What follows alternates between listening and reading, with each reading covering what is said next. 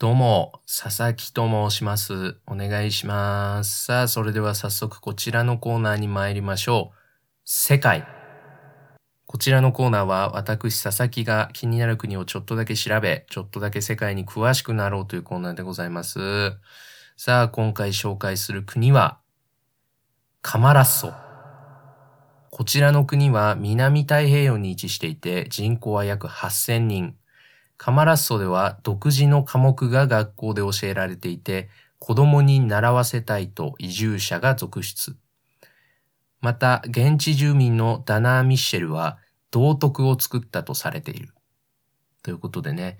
まあまあ、割とこう、今ね、どんどん注目されてる国で、うん、子育て世代のね、こう、方はまあ知ってるんじゃないかなっていう。うん、今、この独自の科目っていうのがね、注目されてて、本当に世界中どこ探してもカマラッソでしか教えてない科目っていうのがあって、うん、まあ何個かあるんだけど、うん、で、そのうちの1個がね、あの、まあ、日本語に訳すと、読数っていう、うん、読む数字って書いて、読数っていう教科らしいんだけど、なんでちょっとあんまりね、この全貌は明かされてなくて、やっぱりもう門外不出というか、できるだけこう国内にとどまらせようっていう感じになってるから、全然情報入ってこないんだけど、読数っていう科目があるらしいぞっていうのは聞いてて、うん、すごいよね。あのもう数字を読むっていう。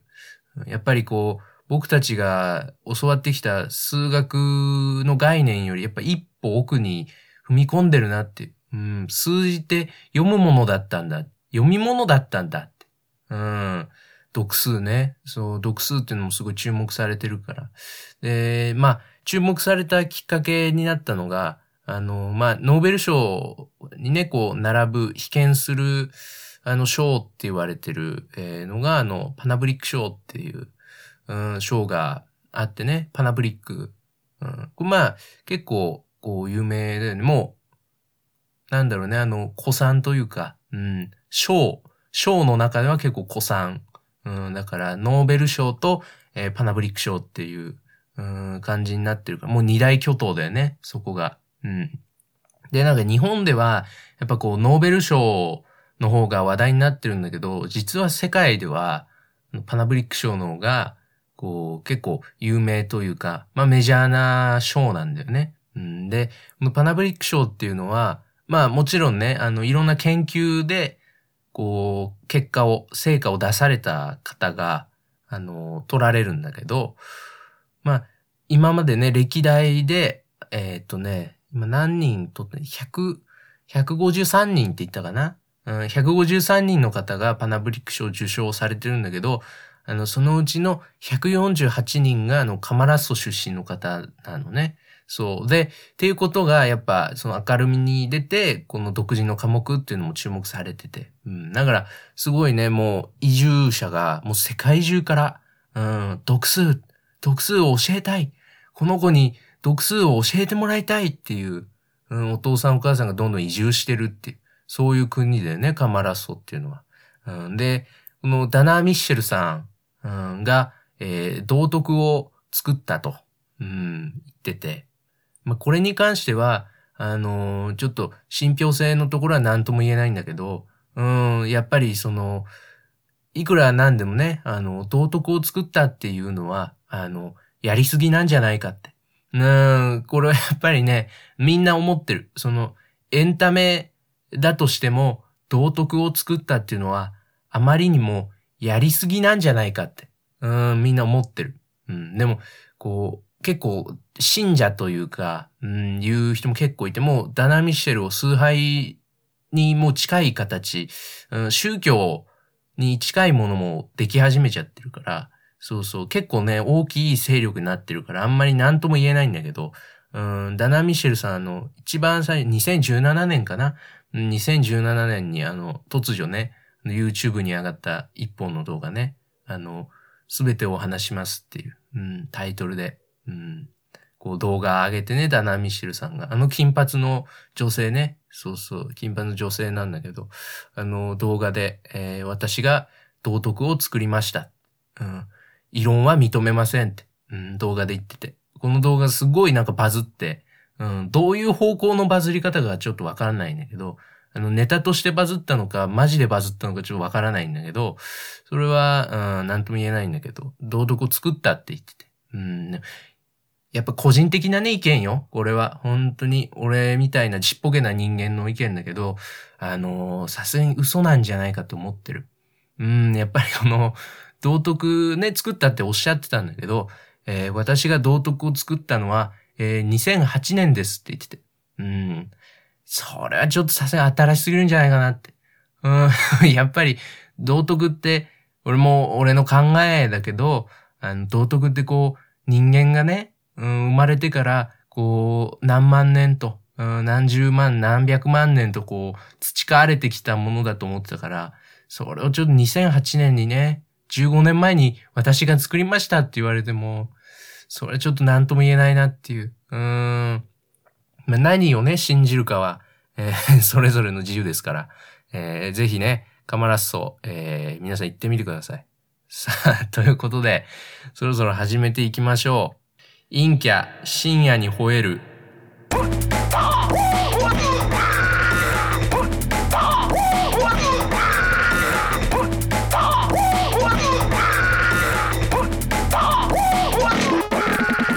さあ改めまして始まりました陰キャ深夜に吠える第23回でございます。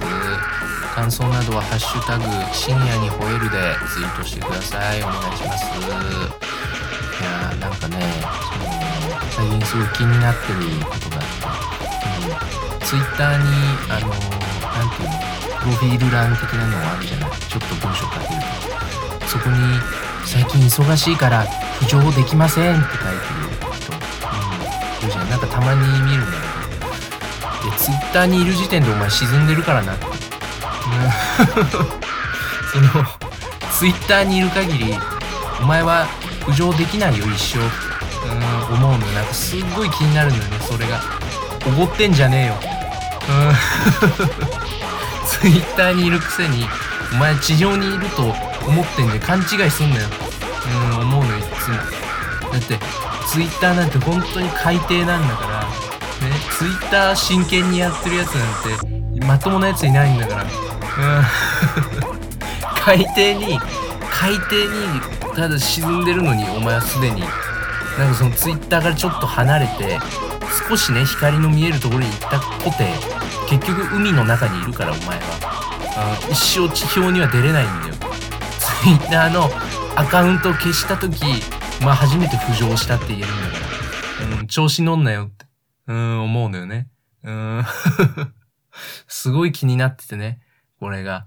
うん、でも、やっぱりこのポッドキャストね、うん、聞いてる人もね、すごくありがたい。うん、聞いてくれてるの、すごいありがたいなと思うんだけど、やっぱりポッドキャスト聞いてるやつって5軍だからね。うん。もう知ってんのよ。うん、申し訳ないけど。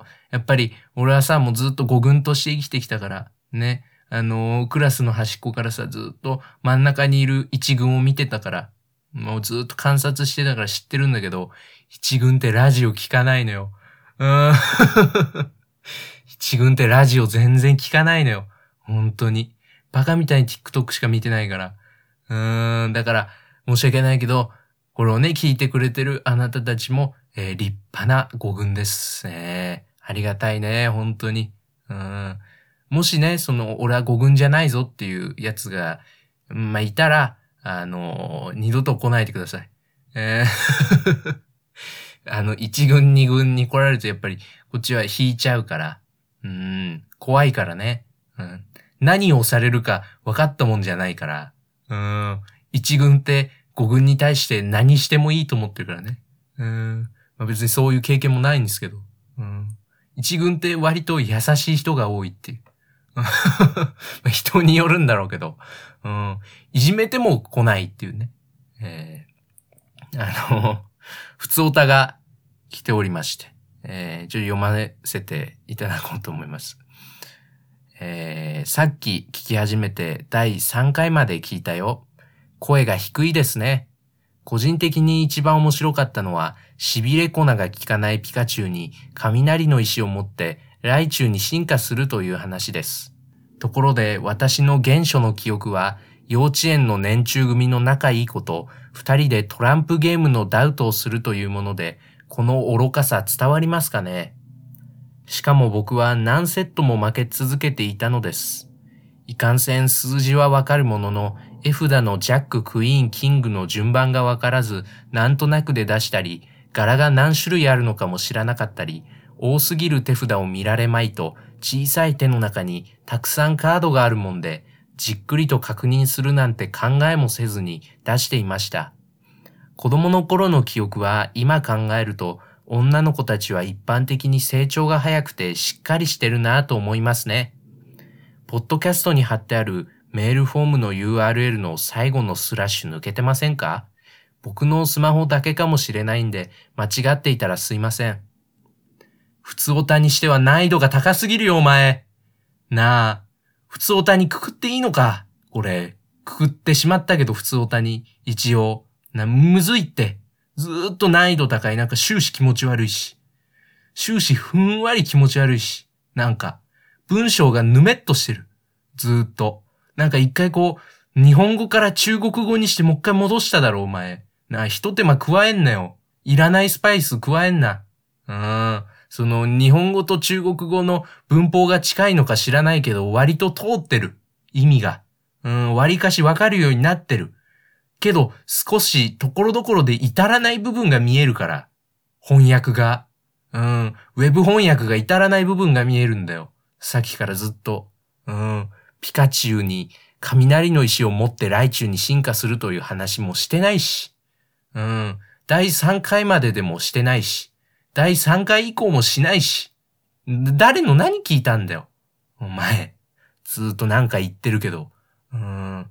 この、年中組の仲いい子とトランプゲームのダウトしてた話も、ちょっと気持ち悪いしな。なんか、この愚かさ伝わりますかねっていうのも気持ち悪いし。うん。伝わって欲しくもないし、別に。あんま年中でダウトすんなよ。5歳でダウトすんな。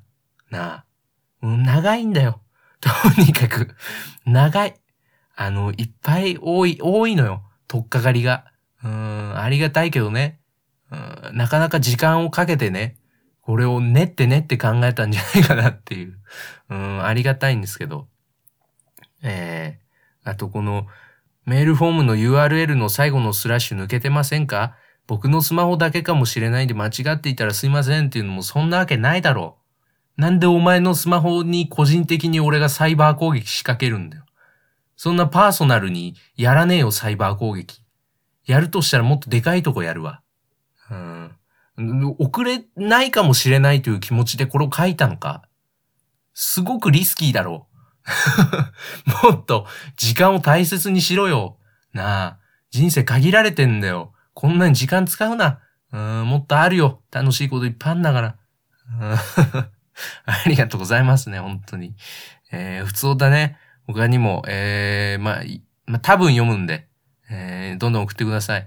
だいぶね、あの、普通歌のストライクゾーンが広いです。うん、ストライクかわからないけど、うん、キャッチャーミットはでかいんで、えー、まあ、とりあえず 多分読むんで、えー、送ってください。あのこの前ですね、えー、髪を切りに行きまして、はい。あの、前もね、なんかちょっと話したと思うんですけど、ずっとバナナマンの設楽さんになりたいんですね、俺ね。うん。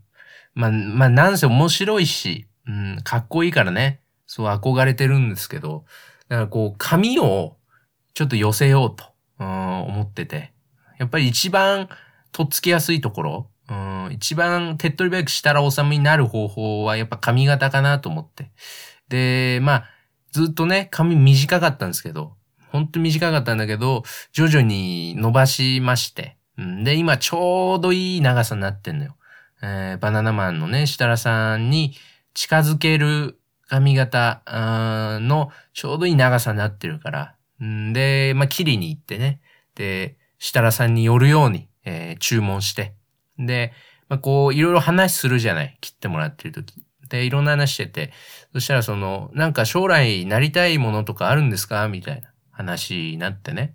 で、ああまあ、お笑いとかそういうの好きなんで、制作会社とか入れたらいいですかね？みたいな話をしてて。で、そしたらまあ、お笑いの話題をしたからさ、俺が。うん、だと思うんだけど、その、切ってくれてるのおじさんが、僕ね、バナナマンの設楽から年賀状もらったことあるんですよ。うん、言い始めて。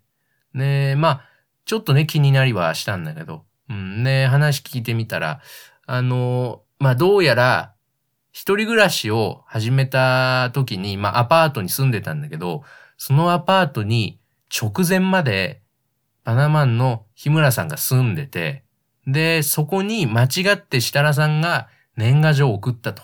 うん、いうことらしくて、で、すごいね、奥さんもね、綺麗で、すごいですよね。でもあの頃全然バナナマンって売れてなかったと思うんですけど、今もう、設楽なんてね、天下じゃないですか。って、うん、言っててさ、すごい、こう、呼び捨てだなって。うん、すごいね、あ、すごい呼び捨てだと思って。うん、ずっと気になってて、うん、あ、したら、日村って呼んでる。最初ね、あの、バナナマンの設楽から年賀状もらったことあるんですよって話された時、なんか同級生とかなんかなと思って。うん、思って聞いてたら、あの、ただの呼び捨てしている知らない人だったよね。うん。ただの知らない人だったから。そうそうそう。それでなんかこう、なんだろうなーって、うん、心の中でこう、わだかまりみたいな、うん、のがちょっとできちゃってさ。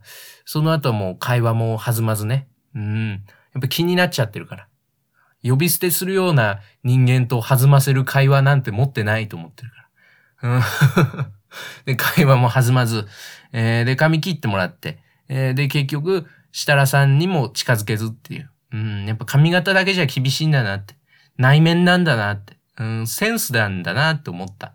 うん、ね、結局、こう、まあ、設楽さんになれずね、えー、家帰って。で、その日晩飯食ってたんだけど、あのー、食卓にね、あの、家族でご飯食べてて、父親がね、いたのよ。その時、仕事から帰ってきてさ。父親も飯食べてて。で、普通にテレビついてて。うん。で、まあ、何の気なしにこう見ててね。ふんわりテレビ見てて。うん。で、そしたら父親がこうチャンネルを変えたのよ。うん。で、無性に腹が立ってね。うん。チャンネル変えやがったなって。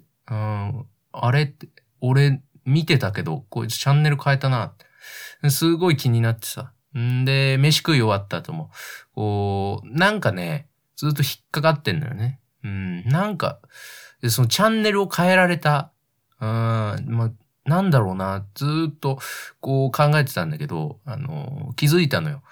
あの、チャンネルを変えられたという行為に対して、イラッとしてるんじゃなくて、お前が変えているっていうおごりに、すごく腹が立ってたのね。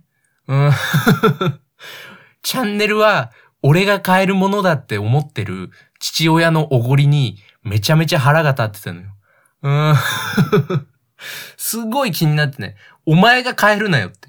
うん、別に、俺、そのテレビ、ちゃんと見てなかったから、俺が変えるのはいいけど、お前が変えるなよって、うん、思ってたのよ。ねそれに気づいてさ、あのー、思ったんだけど、あれって、俺すごい器ちっちゃくないって。俺、俺めちゃめちゃ器ちっちゃくないと思って。バナナマンの、えー、したら日村呼びね、呼び捨ても、あのー、さっきその、同級生かと思ったら、ただの知らない人だったっていう話もしてたけど、俺に至っては、同級生でも何でもない、向こうからしたらただの知らないやつだから、うん、俺の方が遠いのよね、なんなら。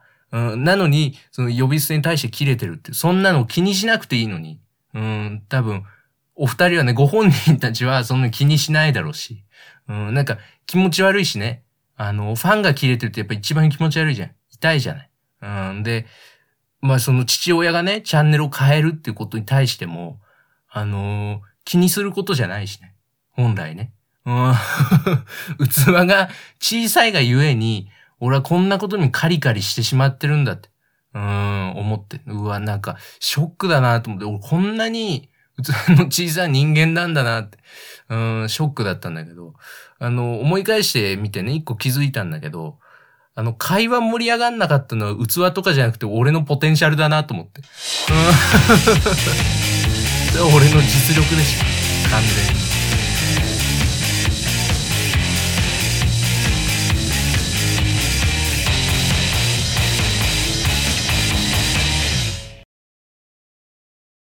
さあ、それではこちらのコーナーに参りましょう。エコー。このコーナーは皆さんが日々心の中で突っ込んでいることを私佐々木が代弁するコーナーでございます。えー、ということで早速、ラジオネーム熟女忍者。産みつけられた卵に精子をかけるオスの鮭に一言。お前どんだけ出んだよえー、これ素晴らしいですね。うん、鮭のオスに対して、お前どんだけ出んだよってね。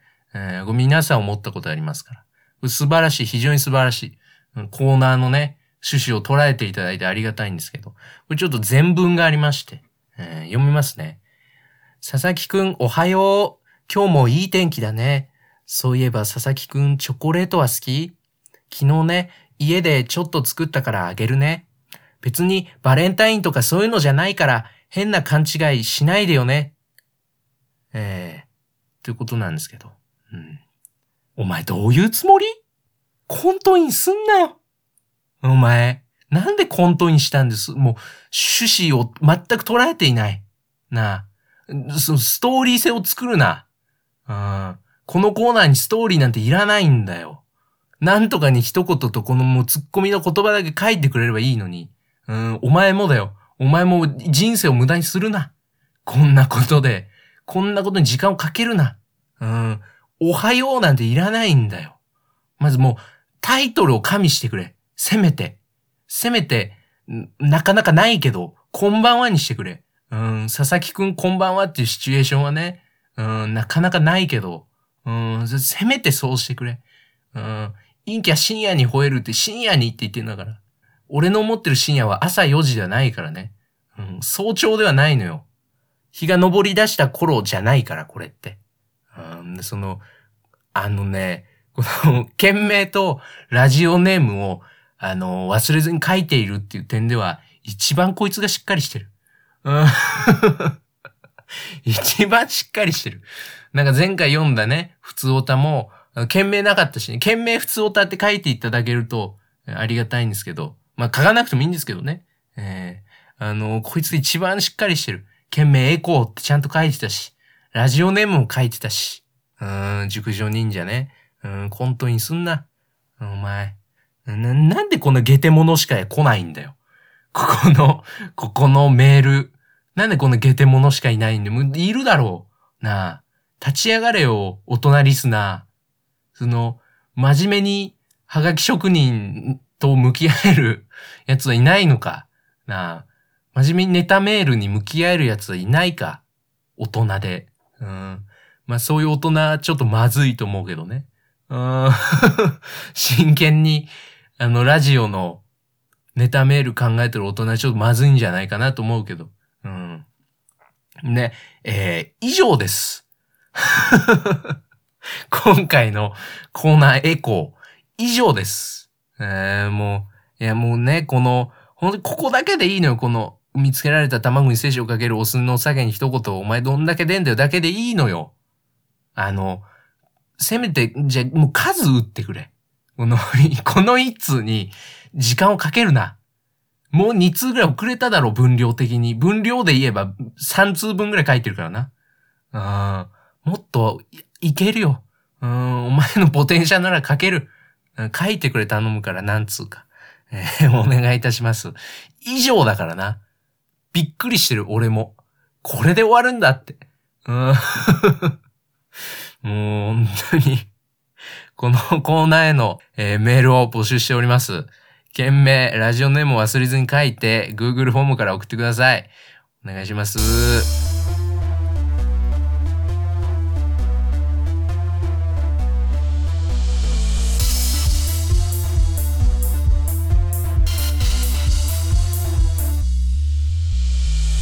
ということで、エンディングでございます。えー、どんどんね、送ってください。ネタメール、普通オタ、ええー、共にね世界もね募集しておりますんで送ってください本当にいやーもうねこうなんというかねゲテモノ揃いというか、えー 非常にねありがたいんですけども、うん、少しね正統派のうん人が来てもいいんじゃないかなってうん真正面からね、コーナーに向き合ってくれる大人リスナーいないのかなって、うん。まあ、真正面からネタメールに向き合ってる大人ちょっとどうかと思うけどね。うんそれはね。それはそれでどうかと思うけど、えー、どんどん送ってください。いやなんかさっきねあのー、まあ美容室のね話ね、うん、僕はすごく好きです。あの髪を切ってくれてるおじさんが、うん、なんかこうもしこれが本人に聞かれたらどうしようってうん。やっぱり全世界に発信するってそういうことだからさ。うん。多分聞いてないと思うけど、こんなね零細ポッドキャスト聞いてないと思うけど。うん。少し怖いのでね、えー、あの保険をかけました。私はあなたのことがすごく好きです、えーこれがね聞かれないことを祈ります、昨日ねあのネットフリックスで「千尋さん」っていう映画見たんですよ。あの有村架純さんがねやられてる主演で。で見たんだけどいやめちゃめちゃ良かったんですっげえ良かったんだけどあのやっぱ映画館で見たいね。うん。ああいうのはしっかりした環境で見たいなって思った。うんこう家で見れる手軽さみたいのがこうネットフリックスのいいところなのかなと思うんだけどやっぱああいうのは、うん、映画館でしっかり見たいなって、うん、良すぎた。家で見るにはあまりにも、金曜ロードショー感覚で見ていいものじゃなかった。しっかり見たかった、えー、ということでね、えー、普通おたコーナーメールなどはですね件名ラジオネームを忘れずに書いて Google フォームから送ってください。お願いします。お願いしますね、えーということでまた次回です。さよなら。